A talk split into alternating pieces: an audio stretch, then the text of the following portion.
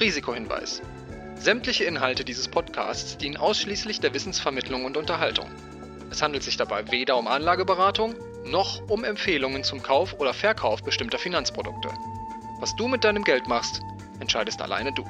Und jetzt geht's los.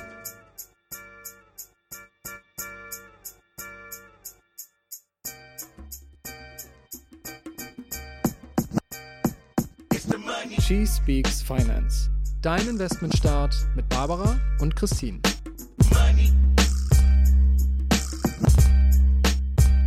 Hallo und herzlich willkommen zur zwölften Folge der zweiten Staffel von She Speaks Finance.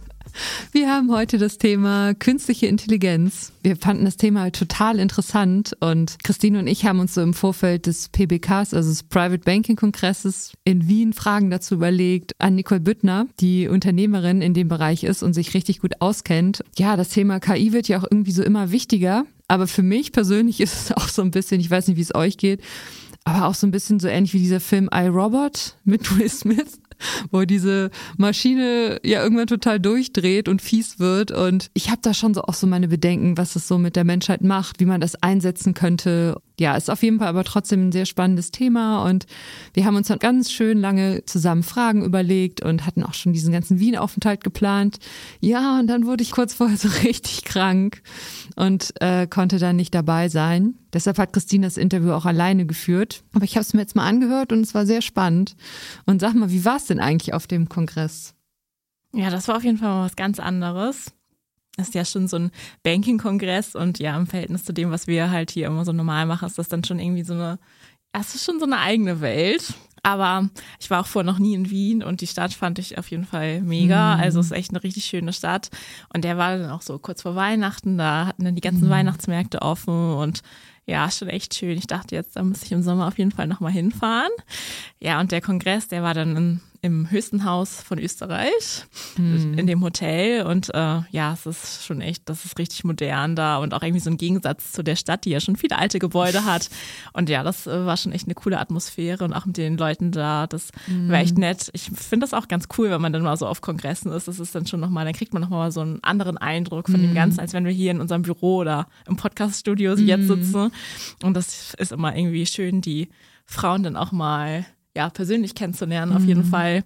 Und ich habe da ja dann mit Nicole Büttner gesprochen, mhm. die wir auch gleich hören im Interview, und noch mit Aisun Chifchi. Mhm. Ähm, ja, die waren auf jeden Fall beide super cool und auch total nett. Mhm. Und das finde ich ist auch immer schön zu sehen, weil man dann auch nochmal, ja, ich meine, wir haben jetzt ja auch nicht so viel mit dieser Banking-Szene quasi mhm. sonst zu tun und dann sieht man doch, dass das ja auch alles ganz normale Menschen sind und coole Frauen und dass man ja sich auch vorstellen könnte, mit denen nochmal ein Bier zu trinken danach.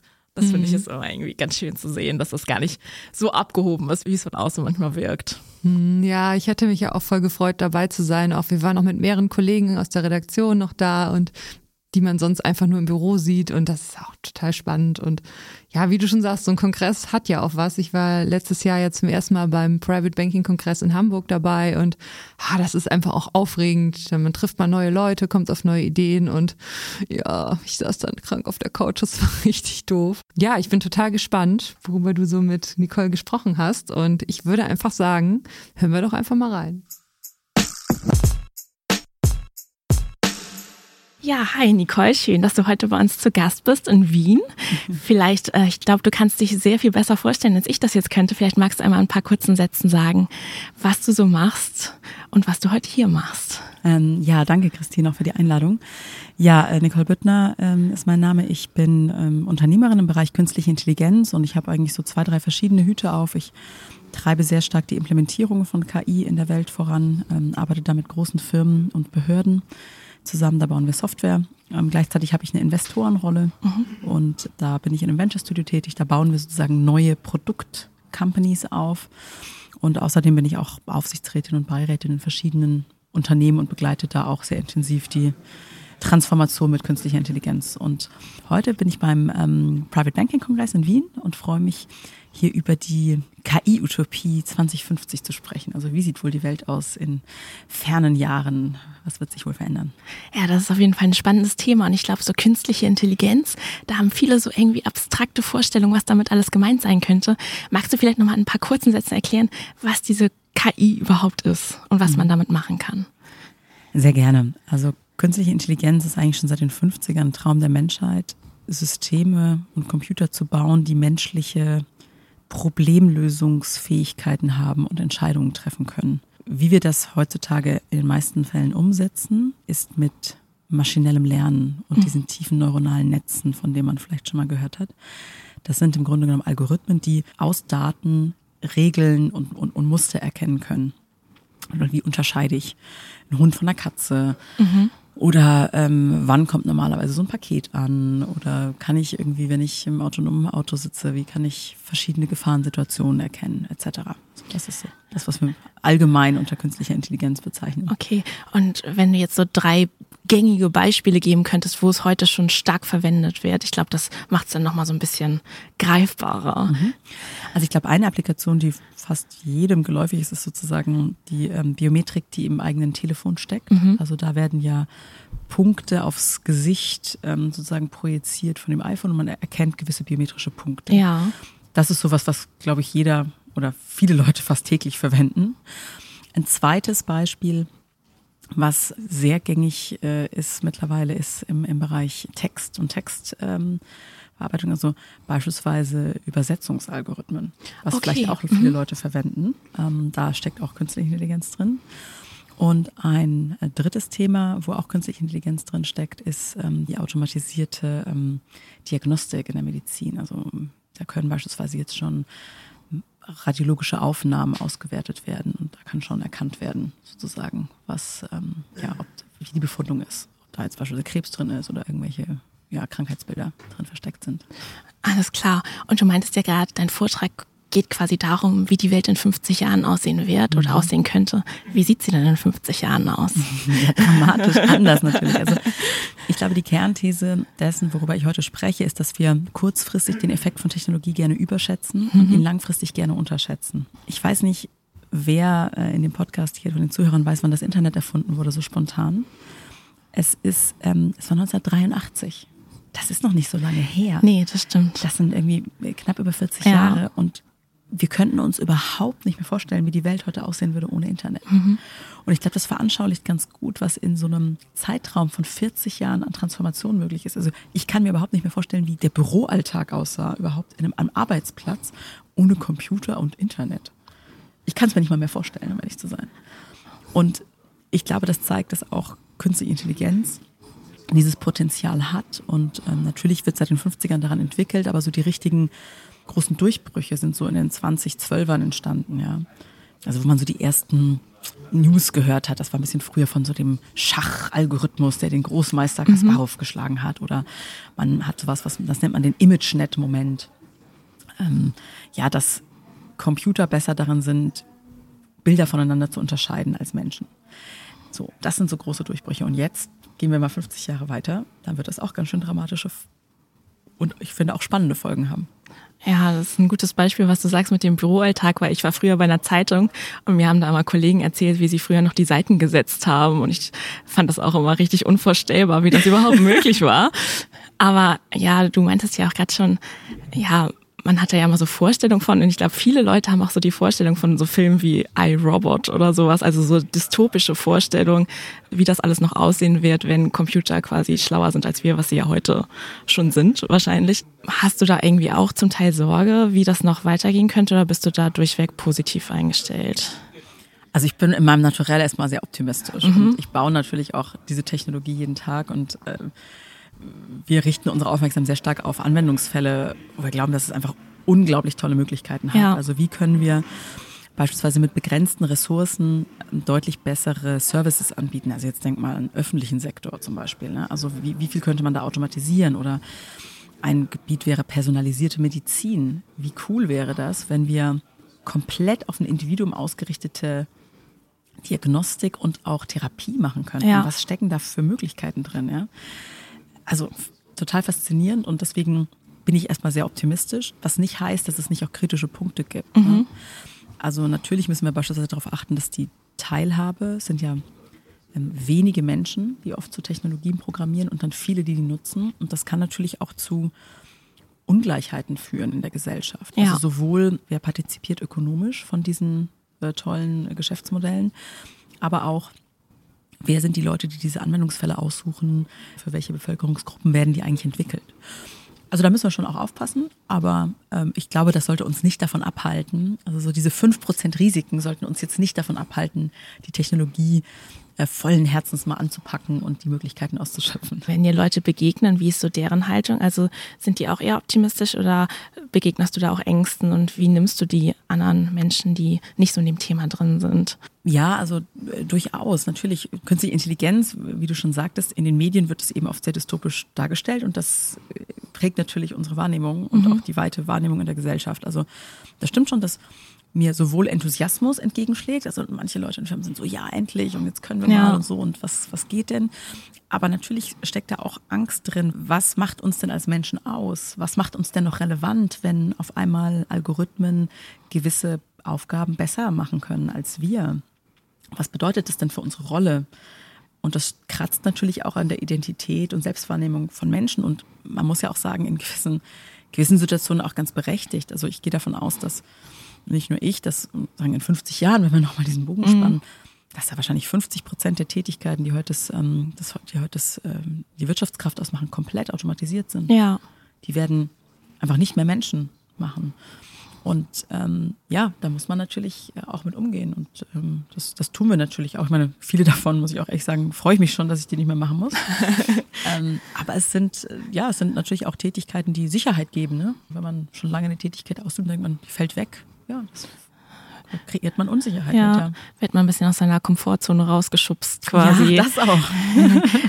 ich glaube, du hast doch mal in dem Disrupting Minds Podcast erzählt, dass du mal einen Nobelpreisträger bei einer Veranstaltung vertreten musstest. Ja.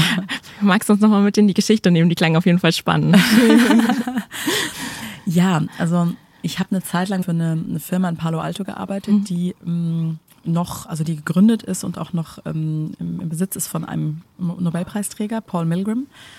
Und wir haben ja, an Spiel- und auktionstheoretischen ähm, Themen gearbeitet. Also diese ganzen Telekom-Spektrum-Auktionen, wenn 4G, 5G, 6G verauktioniert ja. wird, das hat er sozusagen erfunden und da haben wir weltweit auch Auktionen ähm, designt und durchgeführt mhm. und beraten.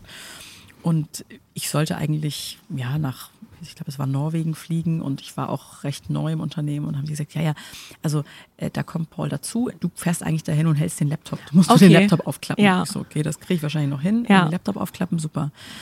Und dann stand ich da irgendwie in Oslo, saß da, das, also die ganze Führungsriege von einem großen Telekom-Konzern war da versammelt und eingewählt, Laptop aufgemacht, eingewählt, alles soweit gut, keiner am anderen Ende. Hm. Ja. Schlecht, das Meeting ging irgendwie eineinhalb Stunden oder zwei Stunden war diese Veranstaltung. Und ähm, dann habe ich einfach mal so angefangen, selber durch die Präsentation durchzugehen. Und das war natürlich ähm, sehr witzig, weil die Leute auf den Nobelpreisträger Träger Paul gewartet haben und dann haben sie mich erstmal bekommen.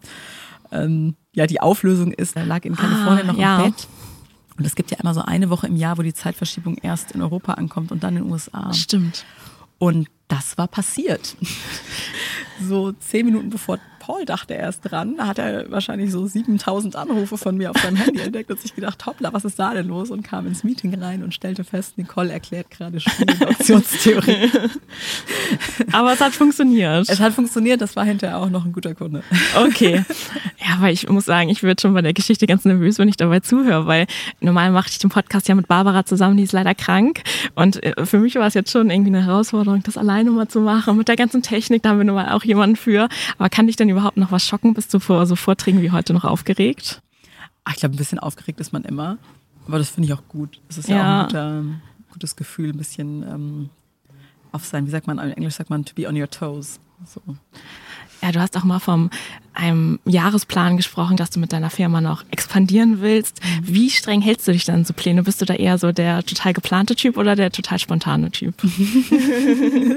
also der Aufsichtsrat äh, zwingt mich ein bisschen zu planen okay. tatsächlich. Und wenn man dann so, doch, jetzt, ähm, äh, jetzt haben wir über 50 Mitarbeiter, da muss man schon ein bisschen mehr planen, kann man nicht morgens aufstehen, einfach dies oder das machen. Aber ich sag mal, ich habe ich glaube, man sollte immer einen Plan haben, aber ich lebe so nach dem Motto, man muss Pläne dann auch ändern, wenn mhm. sich die Situation ändert. Und, und so würde ich auch sagen, für das Unternehmen. Natürlich habe ich den Plan, jetzt äh, nächstes Jahr in Europa zu expandieren und da auch Offices aufzumachen. aber da muss man sehen, was macht am meisten Sinn nächstes Jahr. Was passiert in der Situation? Oder letztes Jahr in, um die Jahreszeit hätte keiner gedacht, dass im Februar ein Krieg losbricht Ja. und dass wir in so eine Situation geraten. Und ich glaube, das veranschaulicht ganz gut. Ja, wir müssen irgendwie flexibel bleiben.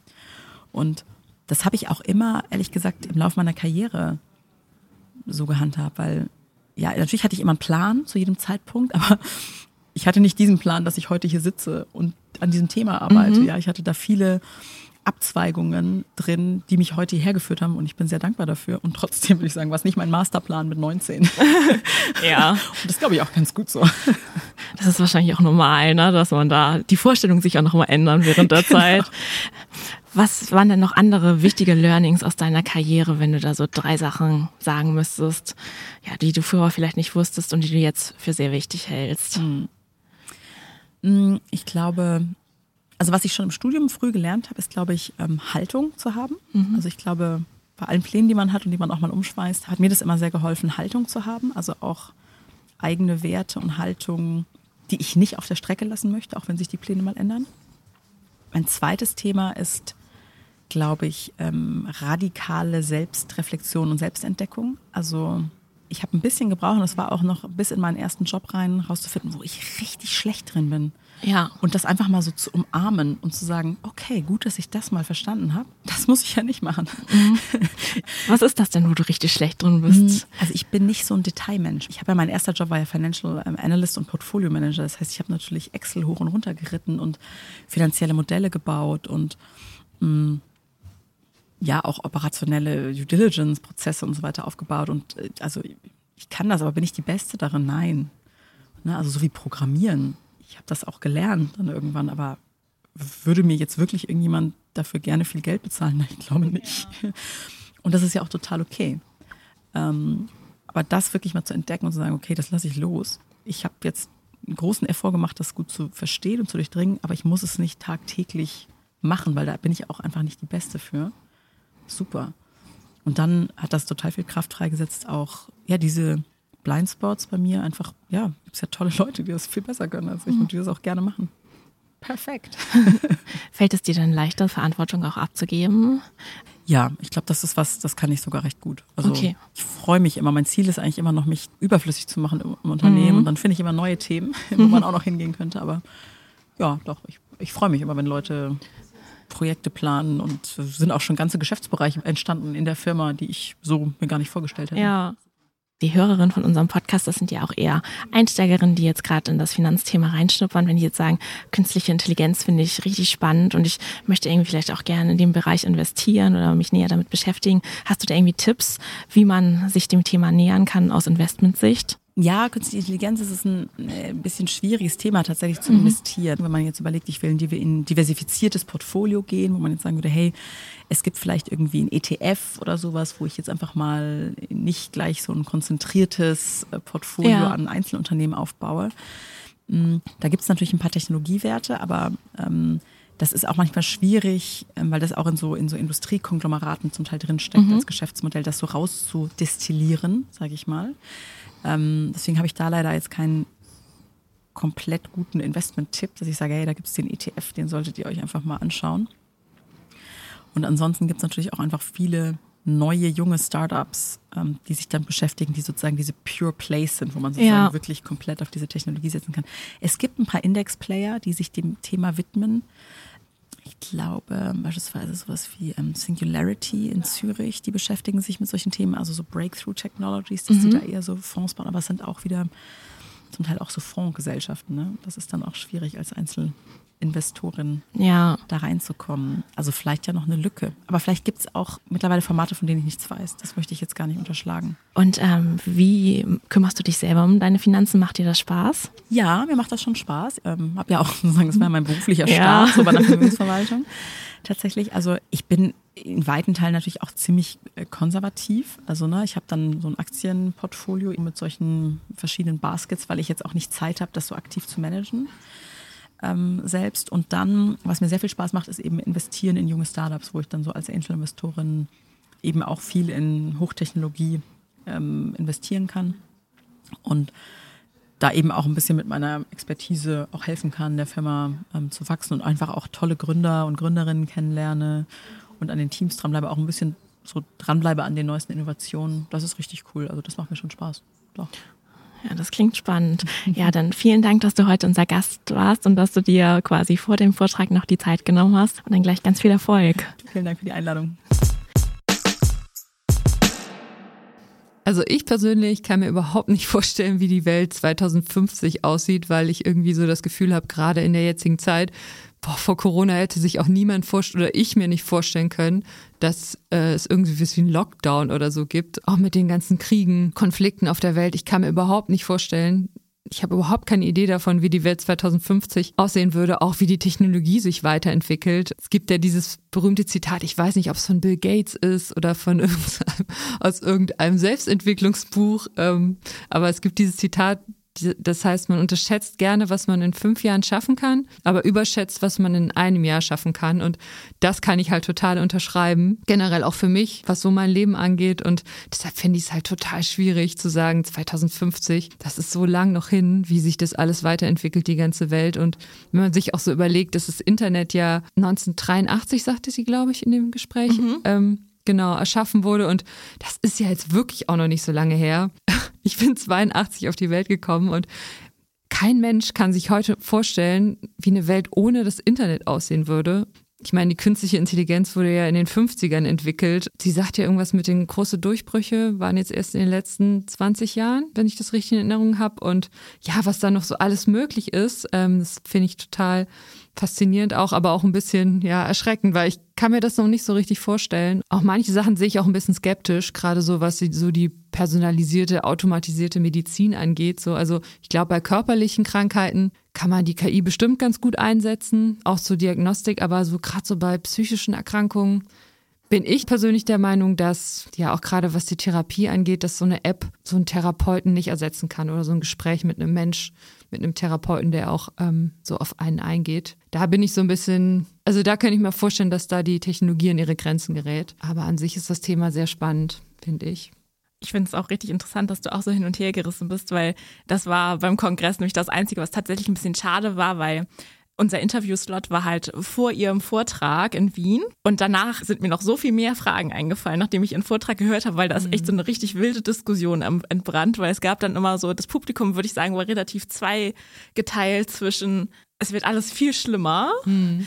Und die Leute werden viel dümmer, wenn es KI gibt, weil so nach dem Motto, dann muss ja niemand mehr eine Sprache lernen, mhm. weil wenn wir alles mit so einem digitalen Übersetzer machen können und dann welche Gehirnzellen sterben dann wohl ab, wenn man kein Englisch mehr in der Schule mhm. lernen muss, weil man es einfach nicht mehr braucht. Und denen, die meinten, ja, das könnte das denn alles für uns machen und dann können Menschen sich auf das Wesentliche konzentrieren mhm. und wir haben viel mehr Ressourcen und Kapazitäten.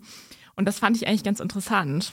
Mhm. Mir ist dann aufgefallen, als ich irgendwie jetzt in letzter Zeit so Nachrichten gelesen habe, da war dieser Chat GPT oder so mhm. heißt das, glaube ich.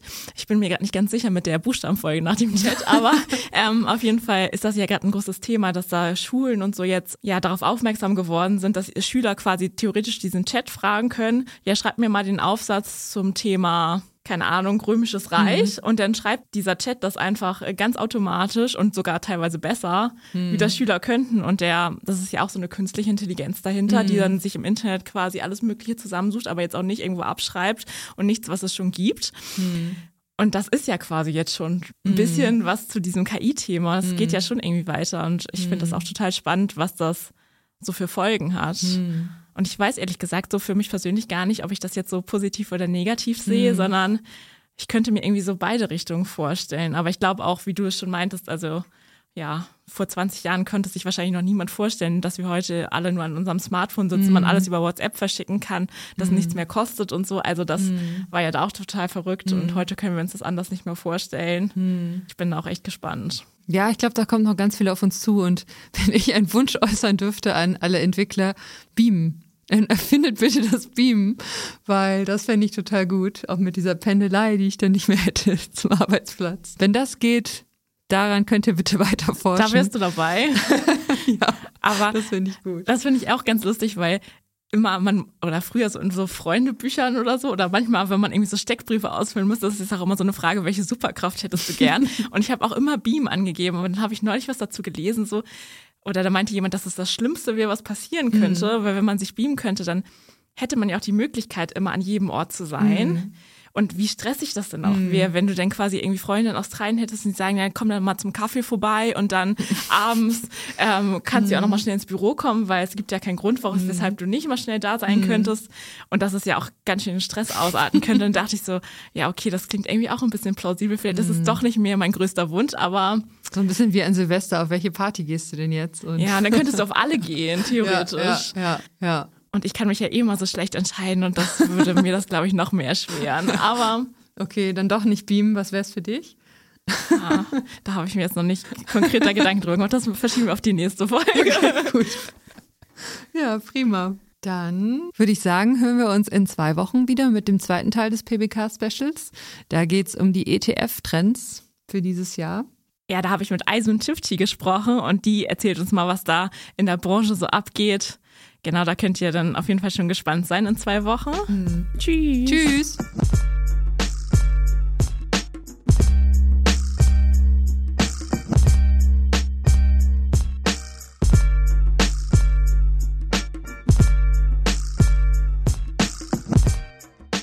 She Speaks Finance ist ein Mint Original Podcast. Redaktion Barbara Box und Christine Jans. Produktion und Schnitt Jared Schmidtke. Für mehr feinen Content folgt uns auf Instagram, TikTok oder LinkedIn.